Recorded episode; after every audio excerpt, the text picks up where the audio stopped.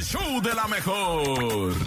El show de la mejor. La bacha y el cerillo en El show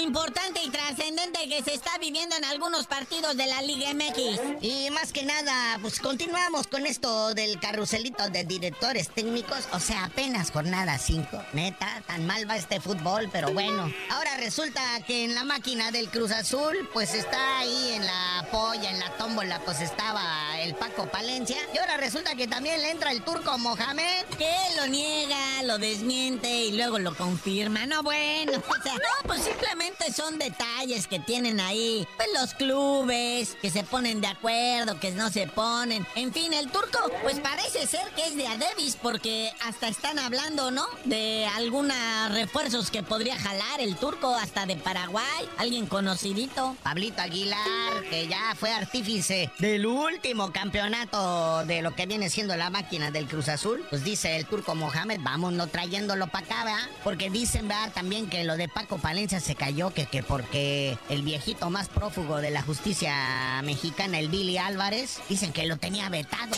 ahí en Cruz Azul. Sí, por todo sabido. Pero mira, te vas a jalar al mojamo. Vas a pelear 36 puntos, que es lo que te queda ahorita. Pues ya perdiste, o sea, ya te fuiste 5 cinco, jornadas. Y ahorita vas por 36 puntos. ¿Cuántos crees que pueda jalar el mojamón para, para el molino? De menos le alcanzaría para un repechaje. Se está difícil. Insisto, para la máquina, este podría ser un torneo ya de olvido. Oye, y también dicen ahí en la ecuación que anda el Jimmy Lozano, ¿verdad? Que fue el que dirigió hace poco al Necaxa y fue también el ganador de la medalla de bronce como director técnico al frente de la selección nacional sub-23 en los pasados Juegos Olímpicos de Tokio. Pues podría ser. O sea, también el mojamón siempre ha estado dispuesto y lo que quiere es fútbol, que le den chance, porque ante Cholos lo hizo, con el Monterrey se andaba consagrando, con el AME lo hizo campeón, o sea, al igual que el Cholo. Entonces, no estamos hablando de cualquier entrenador, es alguien que conoce nuestro fútbol y la máquina está, pero pues lo que le sigue de urgidos, porque insisto,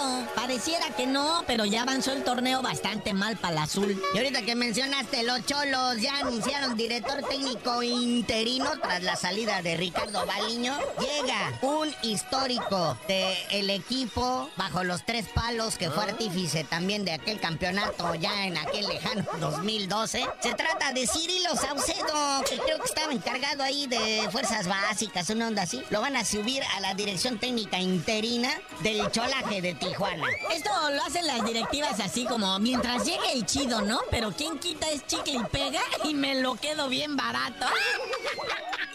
Pues así pasó en Chivas, así pasó en el AME. Con el Tan Ortiz llegaron de bomberazos y pues se quedaron, así le pasó también al Potro Gutiérrez al frente de la máquina. Llegó de bomberazo, luego se quedó, pero luego se le amargó todo.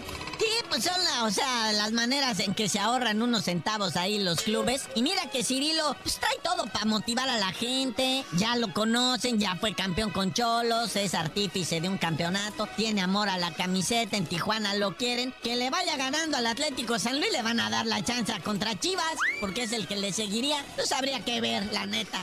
Y bueno, carnalito, ya vámonos, pero antes no sabías de decir, si eres tan amable, ¿por qué te dicen el cerillo? Ya que pasa esto de lo del supertazón, les digo, porque ando con lo de las apuestas.